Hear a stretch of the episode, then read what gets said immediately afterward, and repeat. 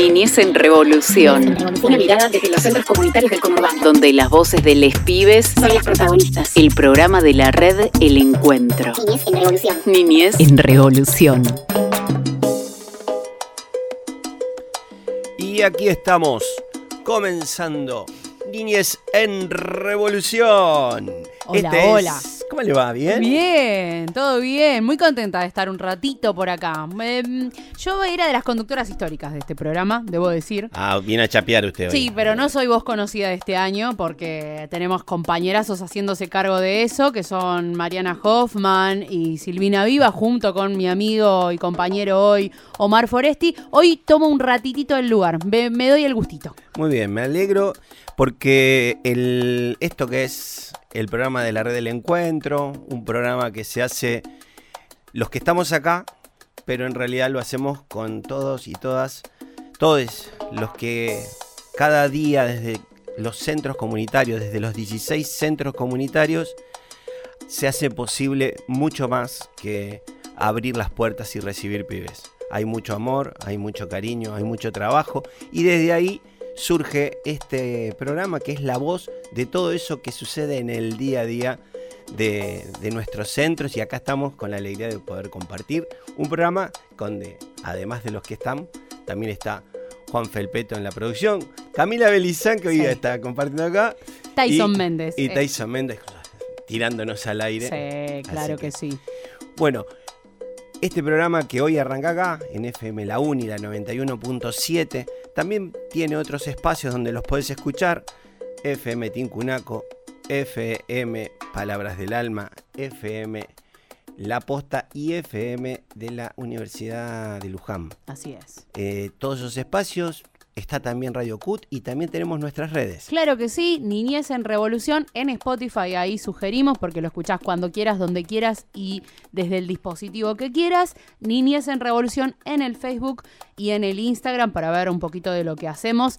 Red El Encuentro, más ampliado ahí, no solo la tarea radial, sino lo que hacemos en los 16 centros comunitarios del conurbano bonaerense, ahí con tanta pibada y tanto educadora, educador popular por aquí transitando los barrios.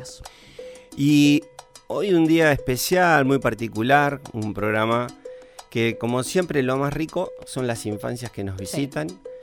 Hoy tenemos las chicos, las chicas de- del Seibo Comedor. Sí.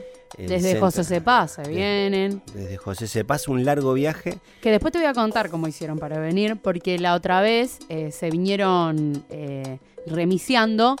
Hoy un integrante de la comunidad dijo, yo me ocupo de llevarles, pero te dejo ahí. Te dejo picando y en un ratito nos lo van a contar las infancias, cómo llegaron acá. Muy bien. Mientras no hayan llegado caminando. No, así, caminando no. Caminando no. Este, así que bueno, desde esta realidad también pensar una fecha muy particular y no queríamos empezar el programa sin ponernos a pensar que este, esta semana estamos en las previas de, las elecciones y bueno, también eh, un ejercicio de democracia, un ejercicio de participación, donde nos exige la responsabilidad ¿no? de, ir a votar, principalmente y de pensar que hay que ir a votar. Yo, por suerte, hemos trabajado con los jóvenes en Providencia y Centro del que sos parte, centro Es- comunitario, paseño es- también. Exactamente.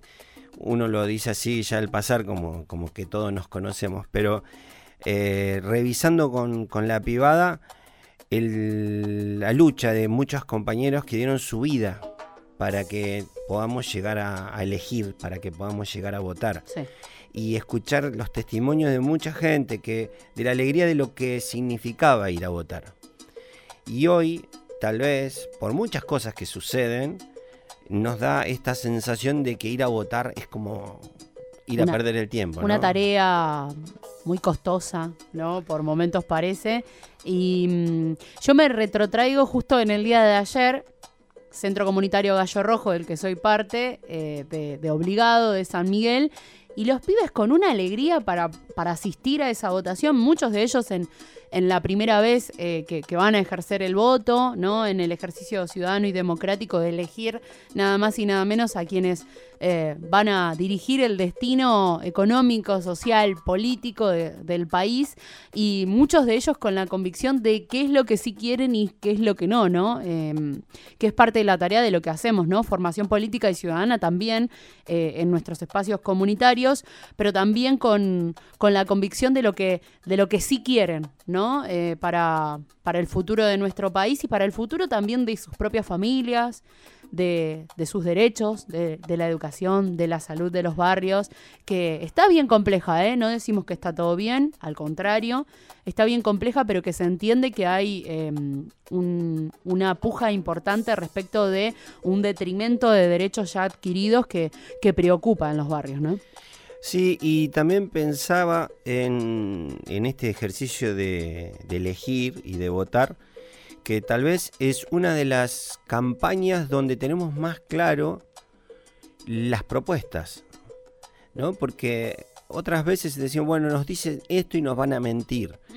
Y hoy me parece que muchos dicen, nos dicen esto, pero no lo van a hacer. Sí. Y entonces uno se pone a pensar, No van a ser capaces, te dicen. eh, claro, pero yo lo voy a votar igual. Eh, no sé, repensar, repensar porque realmente está muy claro y uno lo que no quisiera es eh, perder tantos derechos conquistados, porque detrás de yo pienso en cuando todo lo que se luchó por la ley del aborto, todas las compañeras luchando por eso, la, la, eh, ESI, los compañeros detrás de todo de esos espacios, y así con cada uno de los derechos que se fueron adquiriendo a lo largo del tiempo, hay lucha, gente que dio mucho para que eso suceda, ¿no es cierto? Y hoy así un, con una motosierra o con un fuera, no se puede dejar de lado. Y tenemos que volver a pensar en ese, todo eso a la hora de poner sobre la mesa y principalmente ir y participar y estar eh, diciendo sí, acá estamos. y en una tarea eh, y en una lucha muy importante en la que nos encontramos, además, como educadores y educadoras populares, que tiene que ver con, con el reconocimiento formal de los derechos laborales, ¿no? De quienes se ocupan de, de la tarea nada menor, que es efectivamente estar en estos espacios donde eh, hay ausencia en muchos casos de, de derechos básicos y bueno, ahí aparece eh, la tarea comunitaria, la tarea de las organizaciones sociales y entendemos que hay condiciones que pueden llegar a darse con cierto gobierno y otras que no son posibles con, con cierto proyecto político y bueno, ahí en esa tarea también estamos, ¿no? Que es parte de una deuda de la democracia también con, con nosotros y nosotras que somos educadores populares. A eso iba, ¿no? A eso iba que justamente con la democracia, con los diferentes partidos políticos que nos gobernaron durante este tiempo, no hemos podido lograr ese reconocimiento y creemos que si no viene, si no es muy claro el horizonte, sí tenemos claro que nosotros, desde nuestra alegría y desde nuestra rebeldía, vamos a seguir luchando con el que sea. Ya el, votamos el domingo, ya el lunes estaremos pensando en seguir, en seguir Sí. luchando en el reconocimiento de este trabajo comunitario que tanto hace bien y que tanto suple a un Estado que no está, ¿no? Y que parece ser que quiere estar menos según Sí. algunas propuestas.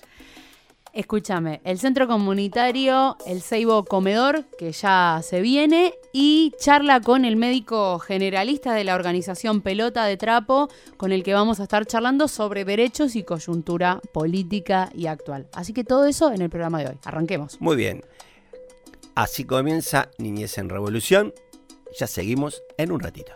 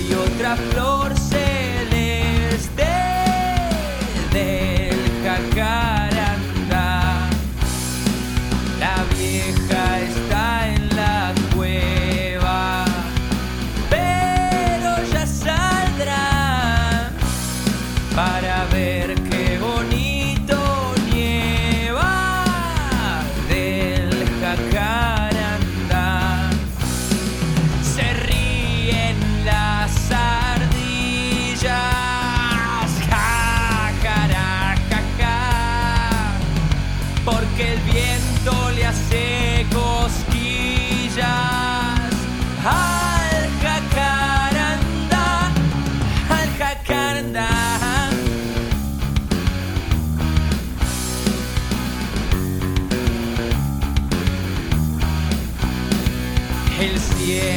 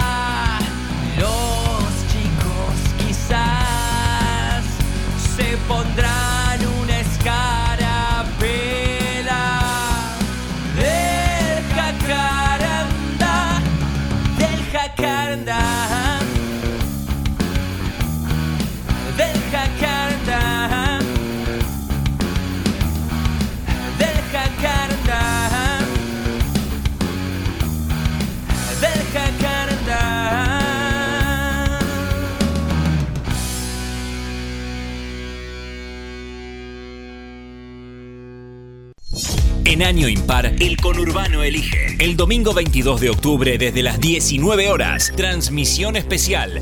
Elecciones 2023. Móviles, análisis y entrevistas. Todo lo que pasa en el conurbano lo seguís por el aire y por los canales de YouTube de FM en Tránsito, FM La Uni, Radio Aijuna, FM Freeway, UNQ Radio y Megafon. Estas elecciones las vivís por las radios comunitarias y universitarias.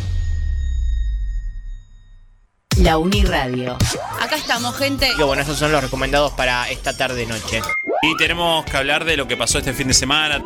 Escucha la radio, lee las noticias. Ingresa a nuestra web www.fmlauni.com.ar Bueno, el centro de mi vida es un lugar donde me refugio, donde encuentro momentos lindos, Pero lo que más puedo hacer es compartir y jugar con mis amigos. donde recibo cariño también. Un lugar para jugar, para divertirnos y para enseñar. Encuentros que generan también conocimiento popular y colectivo. Me gusta venir al centro porque me gusta comer, jugar y hacer actividad. Soy educadora porque me gusta lo que hago y porque me llena de amor y emoción al ver las familias felices.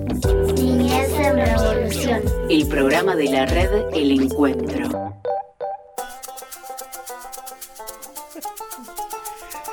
Seguimos, seguimos, seguimos en Niñez en Revolución, el programa de la red del encuentro, y llega ese momento donde uno más tiene ganas de estar acá y decir que llegue el día del programa, porque llegan ellos, llegan las infancias. Y hoy tenemos a Misael y Magalí del Seibo Comedor. ¿Cómo les va, José Cepaz? Bienvenidos. Bien, ¿y vos? Yo bien, ¿y vos? Bien. Bien. ¿Cómo andas? ¿Y vos, Magali? Muy bien. Bueno, ¿me quieren contar? Primero yo porque me quedé pensando, ¿cómo fue el viaje para llegar hasta FM La Uni, acá en la universidad? En un remix. ¿En sí?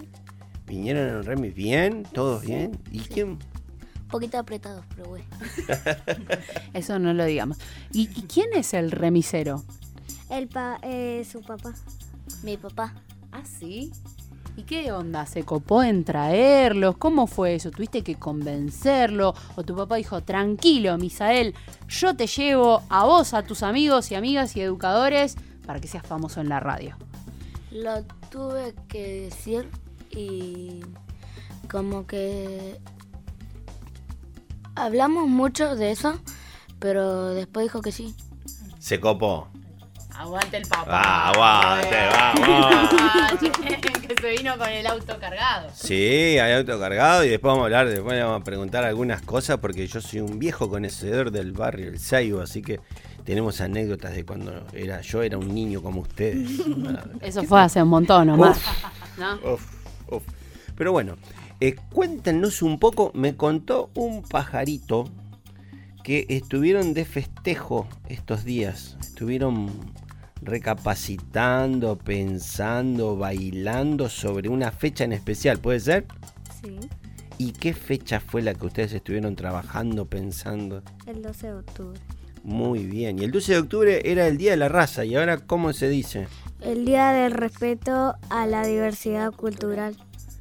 Qué lindo cambio de decirle Día de la Raza que parecía el Día de los Perros, ¿no? Una cosa, uno habla, dice raza y parece que estuviéramos hablando de animales y estamos hablando de, Personas. de personas, que eran las, las culturas que vivían en América, ¿no es cierto? Sí. Sí, ¿Antes de qué? ¿Se acuerdan? pero que lo maltraten y lo exploten. Que- muy bien. ¿Y eso cuándo pasó? ¿Se acuerdan? ¿Quién vino a América? ¿Quién vivía primero en América? Los Se- indios. Y claro, todas, esta- todas, todas las culturas, ¿sí? ¿Le querías decir algo, Mali? ¿Y quiénes fueron los que llegaron? Los españoles. Ah. Y se pudrió todo. Te lo dijo con tono español, además, te das cuenta, ¿no? Actúa y todo, Misael. ¿Me cuentan qué anduvieron haciendo? ¿Qué actividad? ¿Qué hicieron Magalí en el centro? Eh, fuimos a huerta y ahí bailamos y también hicimos como medio taza y así con tierra. También hicimos llaveros con un sombrerito y nosotros lo podíamos hacer con cartulina y tapa y también plasticola y lana. Y la parte más que me gustó fue cuando bailamos el folclore. Y fue muy importante para mí porque fue como fuera que yo estaba representando nuestros orígenes. Hermoso, Misal. Y a vos te gusta mucho bailar folclore, me dijeron. Eh, a mi amigo, a mí no tanto porque recién empecé a bailar. ¿Qué bailaron? Folclore. Y el gato, algo así, y no me acuerdo qué más, algo más era, no me acuerdo. ¿El gato que se baila o el otro eh, gato? Gato que se baila. Ah, yo pensé que era, eh, gato. Che, y me, me encanta, me encanta lo que ustedes estuvieron haciendo, porque, y la tierra, ¿no? Que el, el- también Sí, con toda la mano con tierra teníamos. Después no quería salir la tierra. Bueno, Quedó en las uñas, Magalí, ¿no? Sí. ¿Qué es lo que hicieron con la tierra? Ahí, Y como taza y así. Hicimos taza y también podía... Así lo que queramos. ¿Y vos? Yo hice como para poner un- las flores como un florero, pero para una sola. Fue muy chico, pero sí alcanzaba para una planta. A ver, si yo no- ahora les voy entendiendo. O sea que ustedes estuvieron amasando el barro y, y haciendo vasijas como hacían nuestros hermanos de los pueblos originarios. Sí. ¿Y quién fue que le enseñó a hacer eso? ¿O lo arran- señor yo sé. Ah, ¿Y, le, y le sal- le resultaba fácil o era difícil? Es difícil porque al principio nos salió todo feo. ¿En serio? ¿Cómo feo? ¿Por qué? A ver. Porque, no sé, salía mal y yo me enojaba y aplataba todo. Y se puede rearmar igual, ¿no? Sí. Eso está bueno del barro. Sí. ¿Y cómo es? Si yo quiero hacerlo en mi casa, por ejemplo, ¿qué es lo que hicieron primero? ¿Qué después? ¿Me cuentan? Por ahí hay alguien que nos está escuchando y dice, yo quiero hacer una vasija o un florero como el de Magalí y Misael. Sí, pero el caso es que nomás nos dieron la, el barro así y después había para mojar. Ok, hay Así. que mojarlo. ¿Y qué? ¿Todo con la mano o habían tipo figuras, moldes? ¿Cómo era? Eh, eran como figuras para copiarse. Y el barro era muy interesante porque a pesar de que vos lo a- amasabas, se, se secaba y se empezaba a romper. Y por eso había como un tazón así con agua. Y ahí agarraba con la mano y lo mojaba para que no se seque. ¿O ustedes sienten que cuando uno se conecta con la tierra, es como algo muy importante, porque conectarse con la tierra es conectarse, qué sé yo, con todo el pasado. Ustedes se dan cuenta que haciendo eso Es re lindo. es re lindo, ¿no? Venía toda la energía de toda esa gente de que vivió tantos años y que hoy siguen viviendo. Saben que hay mucha gente que, que trabaja haciendo sus cositas de, de- de artesanía como hicieron ustedes. ¿Está bien? Miren, ¿se imaginan ustedes siendo artesanos? Yo sí. ¿En serio? Mirá qué bueno. ¿Y cómo, cómo te imaginas? ¿Qué te gustaría hacer, por ejemplo? ¿Dónde te, te gustaría hacer vasijas Vasijas y vasos. y vasos? ¿Para el Fernet?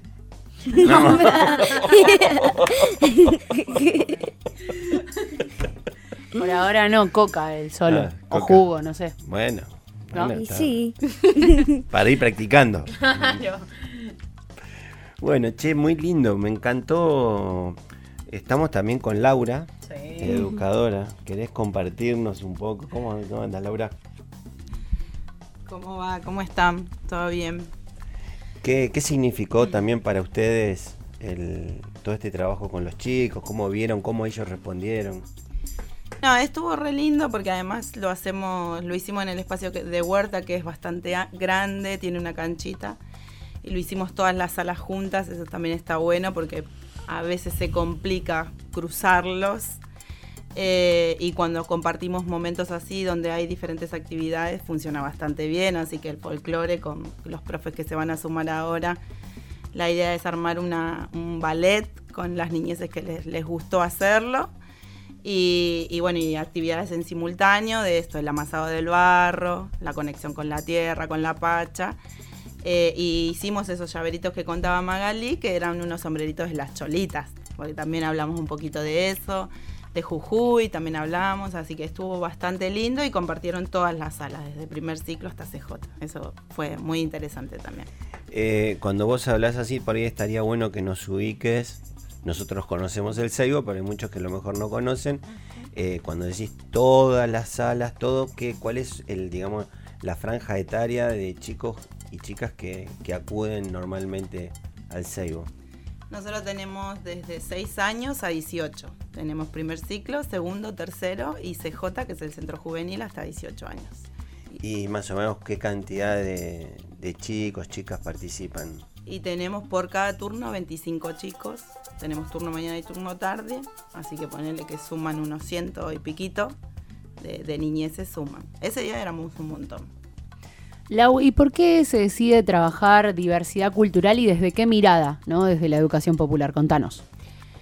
Y nos parecía interesante plantear que, que hay una diversidad en, en todos los aspectos, ¿no? Eh, para también un poco desterrar la idea de cómo también se instala mandatos en la cultura y lo agarramos desde ahí, desde una mirada bastante popular. Me parecía, nos parecía que era interesante jugar con las cosas de, de, hacer incluso instrumentos o elementos como las vasijas que contaban las niñas y portasahumerios, llaveritos eh, pero que bueno, que también tenía que ver con eso, con la conexión y desmistificar un poco la idea que se, que se tiene sobre, sobre todas esas cosas que ya están instaladas, ¿no? Así que bueno, fue interesante. Y a mí me pareció muy interesante porque además de que nos encerramos, nos ensuciamos todas las manos con cosas, con, tierra. tierra. también había que ponerle plasticola para que no para que no se desarme todo. Muy bien, les agradecemos. Hay más infancias para seguir compartiendo, otros compañeros y compañeras que vamos a seguir charlando. Nosotros nos vamos a una pequeña tandita para seguir, así que acomodamos un poco el estudio y seguimos charlando, ¿les parece? ¿Sí? ¿Se quedan? Sí, listo.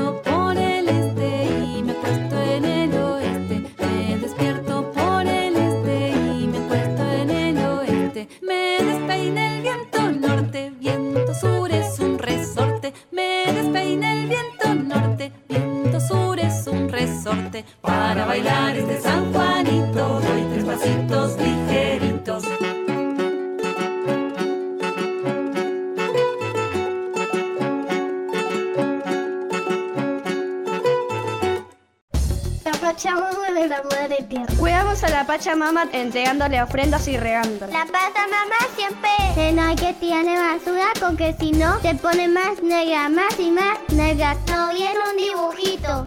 Niñez en Revolución. El programa de la red El Encuentro. Y seguimos, seguimos transitando. Recién escuchábamos voces de, de infancia, de los centros, y también hablando de la Pachamama, recordando eh, este día de la... Diversidad cultural. Muy bien, así ven, cuando uno no se acuerda, uno tiene apuntadores. Y seguimos en- con infancias, amigos, amigas que vinieron De del José el barrio La... El Seibo, muy bien. ¿Y los nombres de ustedes son? Santino. Muy bien, Santino y Byron. Y nos acompaña la educadora. Hola, ¿qué tal? Buenas tardes. Eh, mi nombre es María y acompaño hoy a las infancias a participar de la radio y Y- acompañados de un papá también. Muy bien. Muy bien. Soy Brite Julio, este, estoy trabajando de remis y bueno, eh, me convocaron lo de la de lo del centro para poder traerlo y me pareció una buena idea para que los chicos tengan este otra enseñanza más que es la radio que bueno yo también por primera vez lo conozco y me parece muy bueno un lugar muy muy educativo y más para ellos. Así que bueno eh, gracias. Oh, muy bien, ahora vamos a seguir charlando un poco con todos. Yo la pregunta sí es que nos quedaron algunas cosas entre lo que contaron sus compañeros y compañeras. Hay más cosas para contar porque parece que fue un día muy activo y parece que vieron, estuvieron viendo videos, ¿puede ser? Sí. Sí. ¿Quién cuenta? Yo. Muy bien, Byron. Vimos dos videos de la diversidad cultural, parecía muy interesante. ¿Y podés contarnos un poquitito de qué se trataba? Ah, no, me re olvidé. Oh, ¿Lo puedo contar yo? Sí, sí. Que. ¿Viste los que estamos morochos? Sí. No se dicen negro, se dicen morocho. Bien. Y ya me olvidé la otra cosa. Bien, porque la verdad que viste uno te dice, eh, qué negra, negra, negra, no. Parece a veces se dice en forma cariñosa, pero muchas veces se usa así medio Medio mal. agresivo, ¿no? Sí. Y a veces no nos gusta que nos digan así. Es como te dicen gordo, o, ¿no es cierto? Se hablan de nuestros cuerpos y qué sé yo, cada uno es como es. Sí. Así que mirá qué amplio todo lo que hizo. Así que vieron videos y qué más hicieron. Eh, jugamos y bailamos. Me dijeron que vos sos un gran bailarín. Sí. ¿Qué bailás, amigo? A ver, contanos. Folclore. Y para el que no sabe nada del folclore, como a qué se parece, ponele. Eh, El reggaetón. como el reggaetón. ¿En serio? Sí. ¿En serio? O sea, si yo bailo reggaetón, ¿puedo bailar folclore? Mm, mm, más o menos. El reggaetón parece que estuviera zapateando. Sí, ¿Y la samba? es para bailar Ah. ¿Y a vos qué te gusta más bailar del folclore? de todo. Todo lo que venga. cha- chacarera, samba, escondido, gato, Mm. perro. No hay perro. Ah, yo pensé. y bueno, ¿y ese día qué, qué les tocó bailar? Que no me acuerdo que me habían dicho. Gato, Un gato. sí. ¿Y? Zapateamos.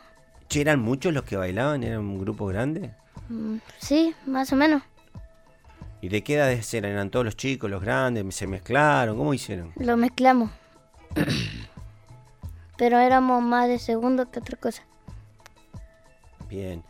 Eh, mm, Santino, Byron. Byron. eh, Bueno, está bien. No sé, ¿no? Te, te miré para allá. ¿Qué tenés ganas de contarnos de- del centro? ¿Qué es lo que más te gusta del centro? Todo. ¿Hace mucho que vas al centro? Eh, sí, hace mucho. Muchos, ¿Mucho cuánto es? No sé. ¿Muchos años? ¿Sí? ¿De chiquito ibas? Sí. Eh, arranqué en primero. No, en segundo.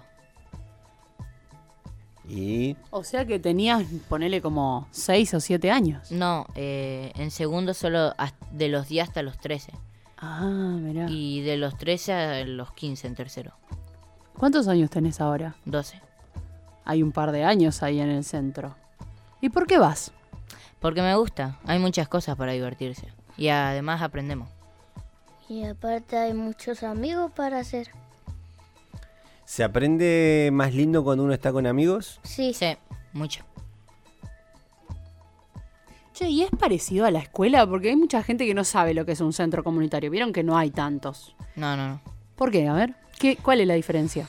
Porque... En el colegio lo dan tarea y ahí Sí. lo dicen que escribir y que dibujar. ¿Y en el centro? Tam- ¿Y así? Ajá. Y en el centro, no sé, me parece como que se sienten ustedes más libres. Sí, ¿no? Bueno, qué bueno que, puedan disfrutar. Yo pensaba también eh, preguntarle a, Julio si nos querés contar un poco cómo es el Seibo. Para los que no conocen el barrio El Seibo, ¿cómo es el Seibo? Eh, bueno, el Seibo, el Seibo es un lugar, este, lo que es el centro, para mí eh, es un lugar excelente, una ayuda eh, muy grande para mí, para varios chicos que se encuentran en situación de calle o que no tienen dónde estar ese momento que no tienen en el colegio. Así que esas tardes o esas mañanas este, me parece un lugar excelente, excelente para, para los chicos. ¿Cuántos años haces que vivís en el, en el barrio El Seibo?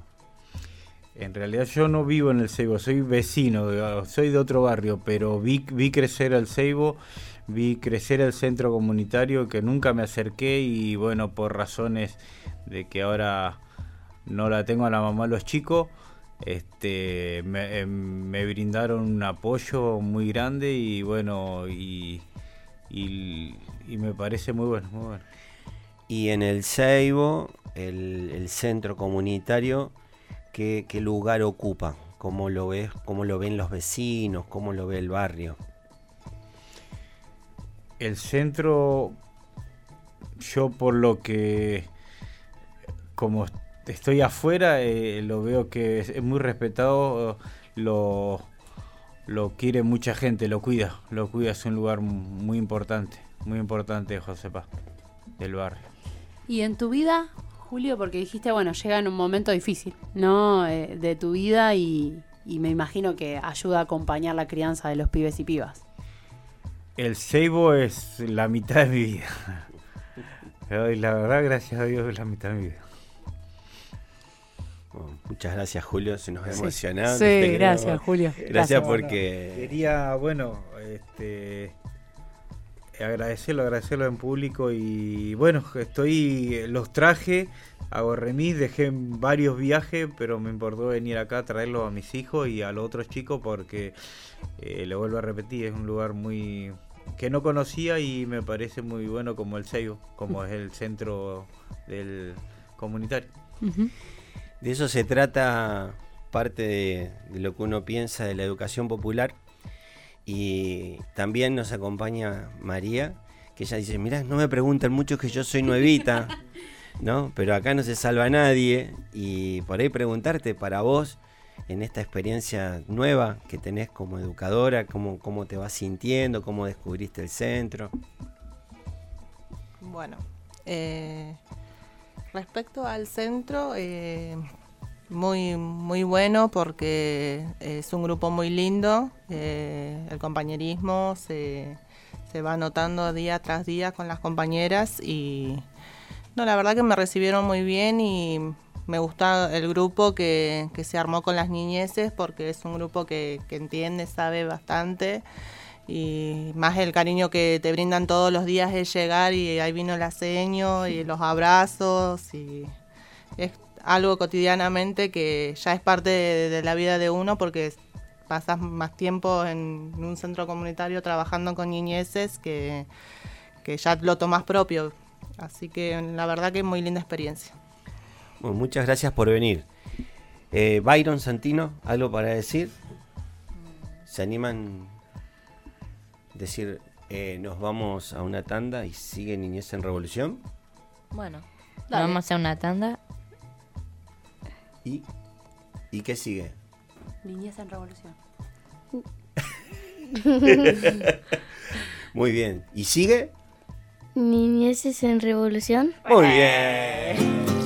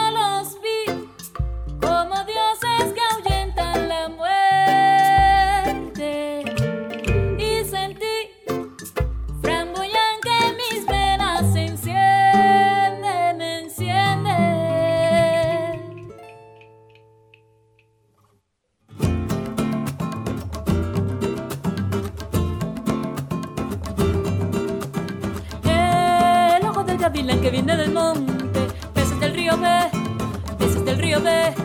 El ojo del gavilán que viene del monte, peces del río B, peces del río B, peces del río B y casa. El ojo del gavilán que viene del monte, peces del río B, peces del río B. El ojo del gavilán que viene del monte, peces del río B, peces del río B, peces del río B y casa. Llévame hasta los peces. Arala y arala ya. Llévame hasta los peces. Gavila. Sale guarao de palafito, agarra cubiera y atraviesa el orinoco. Sale guarao de palafito, agarra cubiera y atraviesa el orinoco. Mira que chamo chiquito y desespera por comida y por chinchorro. tiene chamo chiquito y desespera por comida y por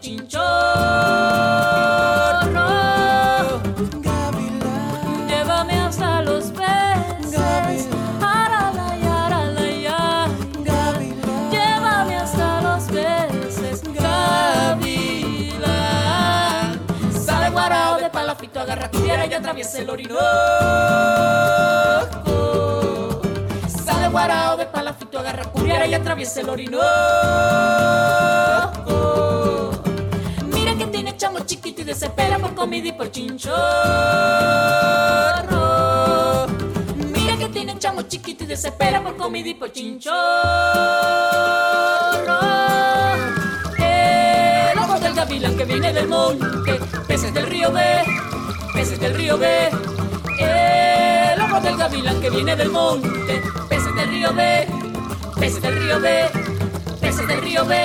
Y casa, peces del río B, peces del río B, peces del río B.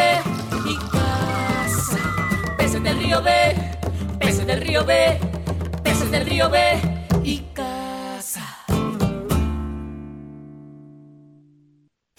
De lunes a viernes, de 13 a 16, para mañana es tarde. Política, cultura, economía, pedías alegría, melodías, información que arde. Hoy te hacemos compañía, para mañana es tarde. Ah.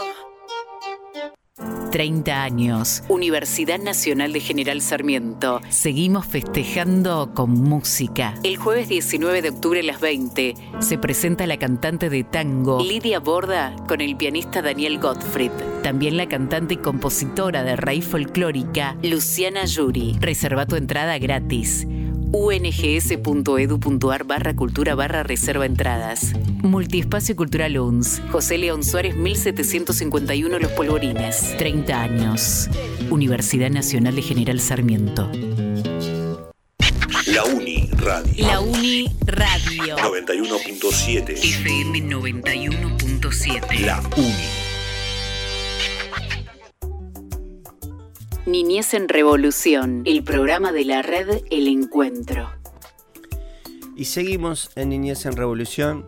Ahora para charlar un rato con el doctor Ignacio Piso, médica- médico generalista, compañero de pelota de trapo. Entonces uno le dice, hola Nacho, ¿cómo estás? Hola, ahora sí, ¿se escucha? Ahora te escuchamos ¿Cómo un poco estás? mejor. Muy bien, muy bien. Bien, bien.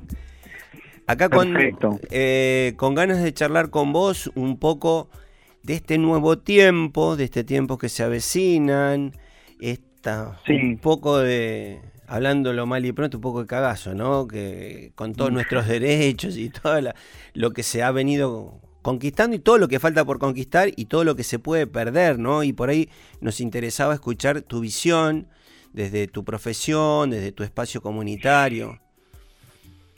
Sí, bueno, yo estoy en la organización Pelota de Trapo, por ahí eh, conozco mucha gente de la red del encuentro, de la red andando, eh, por ahí de ahí, también estoy en la Villa 21 con- en un centro de salud de la ciudad, ya que estoy de los dos lados del mostrador, en la provincia y en la capital.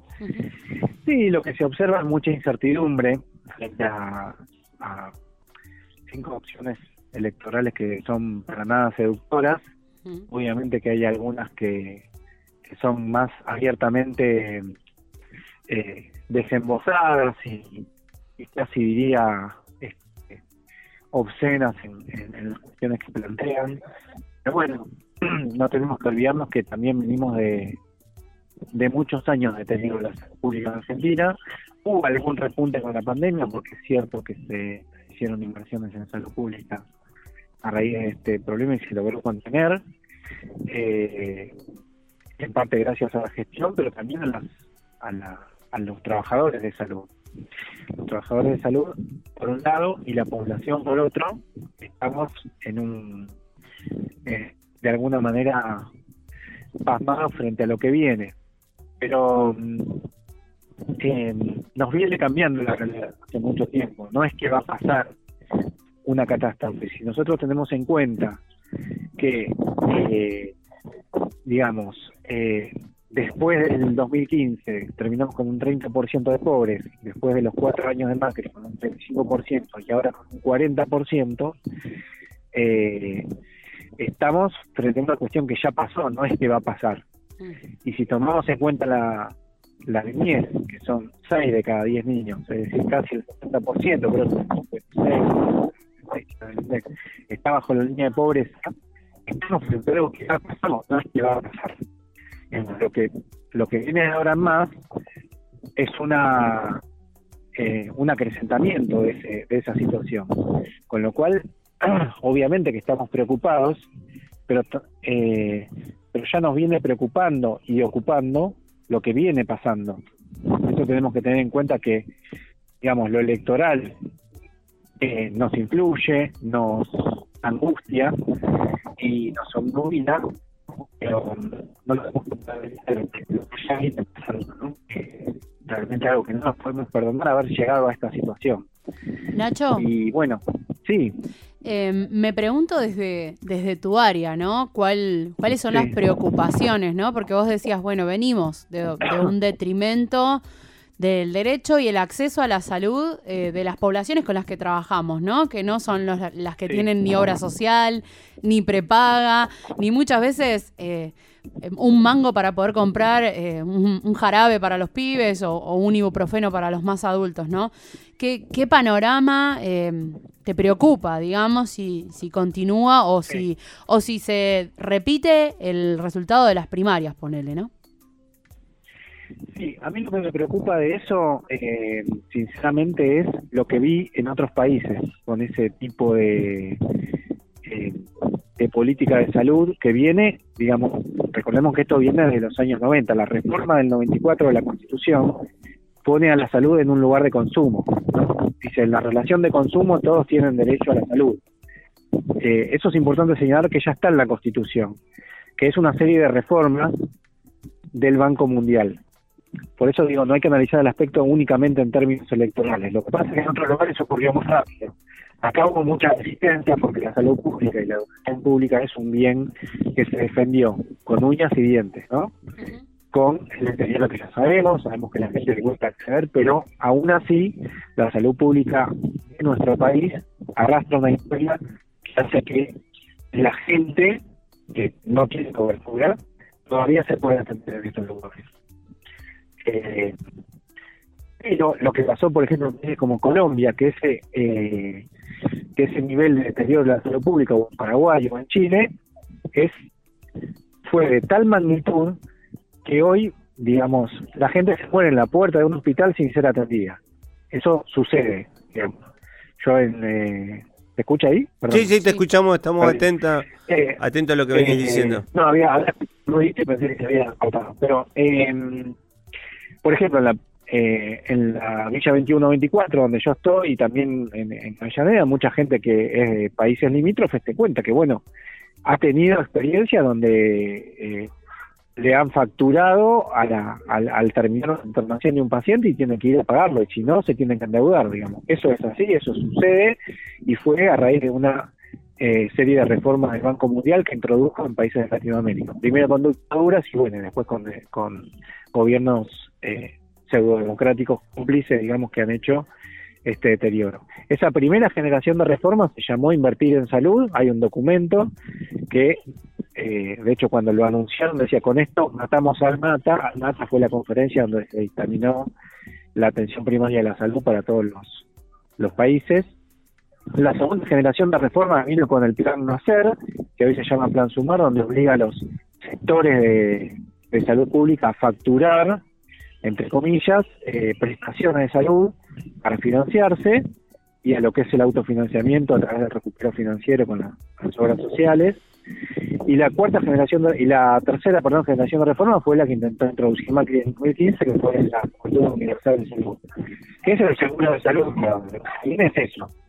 Eh, es decir, vos contratás un servicio de salud como si fuera un seguro de un auto, como si fuera un seguro de, incendio, algo así. Y bueno, y te cubre de acuerdo a la cantidad que pagas, eh, la serie de prestaciones que te cubre. Eso eh, ya eh, empezó a ocurrir en nuestro país, se, se logró frenar estamos en un sistema tripartito entre obras sociales, prepagas y, y cobertura pública. Pero es claro que viene por la salud pública, digamos, ¿no? Y que el que quiera salud la va a tener que pagar. Eso, eso sí, es lo que, lo que va a ocurrir en caso de que este, bueno, haya un gobierno más o menos ajustador. Está claro que las tres opciones electorales que tienen chance de llegar a la segunda vuelta están planteando el ajuste. El tema es qué manera lo van a hacer, digamos. Eh, sí, claro que la, la opción de la libertad avanza con, con Javier Milei al frente y de Patricia Bullrich, obviamente que lo están diciendo aparte. Este, Bueno, eso de es- manera eh, no no solo no solo ya no lo ocultan digamos porque de alguna forma en el 2015 eran más disimulados ahora directamente lo, lo anuncian. Eso efectivamente es este, es así. Eh, yo creo que va a haber mucha resistencia esa es la, la palabra me parece que, que por ahí nos tiene que llenar un poco de esperanza porque si no siempre hubo resistencia respecto a esto recordemos que hubo una reforma de López Murphy durante el gobierno de la Rúa que cortó presupuesto en educación la gente salió masivamente a la calle y López, y López Murphy tuvo que renunciar a las dos semanas. No sé si, si recordarán Sí, ese sí, hecho. sí. Anteriormente, en el 96, hubo un, un recorte presupuestario de, del gobierno de Carlos Saúl I y también se logró frenar, o sea, frenarlo en ese momento, en pleno el neoliberalismo, a, este, a ese gobierno eh, fue toda una proeza, se movilizaron muchas universidades este, y fue bastante eh, contundente la marcha y se logró frenar. Es decir, que hay una memoria de resistencia, creo. Nacho, eh, estamos con Ignacio Piso, de Pelota de Trapo, médico. Te agradecemos este ratito, seguramente vamos a volver a charlar con vos porque es muy interesante. Eh, dejás una reflexión para estas próximas elecciones, que también pensemos que hay muchos derechos como la salud que están en juego detrás de, de nuestro voto. Te agradecemos. Prepararnos para, para viene, ¿no? Es, es eso, el, el tema de resistir estos cambios que van a venir de una u otra manera. Es el, me parece que estamos todos preparándonos para, por las dudas. Se- igualmente, pues, siempre vamos a tener que resistir, así que, bueno, te agradecemos, te agradecemos mucho este ratito que tuviste para Niñez en Revolución. Bueno, gracias a ustedes por el llamado. Ignacio Piso, médico generalista, compañero de pelota de trapo, también con una nueva mirada de eh, este tiempo que corren, que llegan las elecciones. Soy educadora popular porque lo hago de corazón, con mucho amor.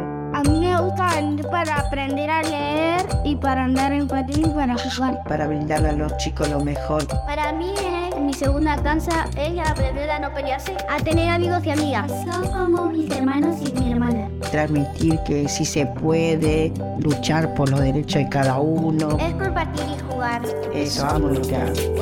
Niñez en revolución. El programa de la red El Encuentro. Bueno, contento de cerrar un nuevo episodio más. Gracias Cami por acompañarnos, eh, por estar eh, como todos los días que estamos acá en, en este programa hermoso. Claro que sí, que, que suena en FM La Uni, nuestra casa radial de hace tantos años. Yo perdí la cuenta, pero Juan Felpeto seguro me va a hacer algún numerito ahí con las manos. Como ocho creo que vamos, ocho, nueve, por ahí. Eh, así que nada, agradecidos siempre a esta radio pública y universitaria y a todas aquellas que, que se hacen eco y que, y que día a día van transmitiendo esto que se llama Niñez en Revolución. FM Latín, QFM Palabras del Alma, FM Universidad Nacional de Luján y FM La Posta. Todas nos quieren y por eso se llevan también Niñez en Revolución para sus oyentes. y Niñez en Revolución en Spotify y en las redes sociales para volver a escuchar todo esto. Estuvo Tyson Méndez en la operación técnica y puesta en el aire, Juan Felpeto en la producción, por acá Omar Foresti y Camila Belizán. Saludo a Mariana y a Silvina que seguramente se vendrán en los próximos programas. Una cosa antes de irnos. Dale. Piense bien el domingo, por favor. Yo ya sé, Muy bien. yo ya sé. Nos Resistencia, nos quedamos con esa palabra. Resistencia, los que están del otro lado, nos vemos la semana que viene. Nosotras, las trabajadoras de los centros comunitarios, necesitamos ser reconocidas por el Estado. Niñez en Revolución. El programa de la red El Encuentro.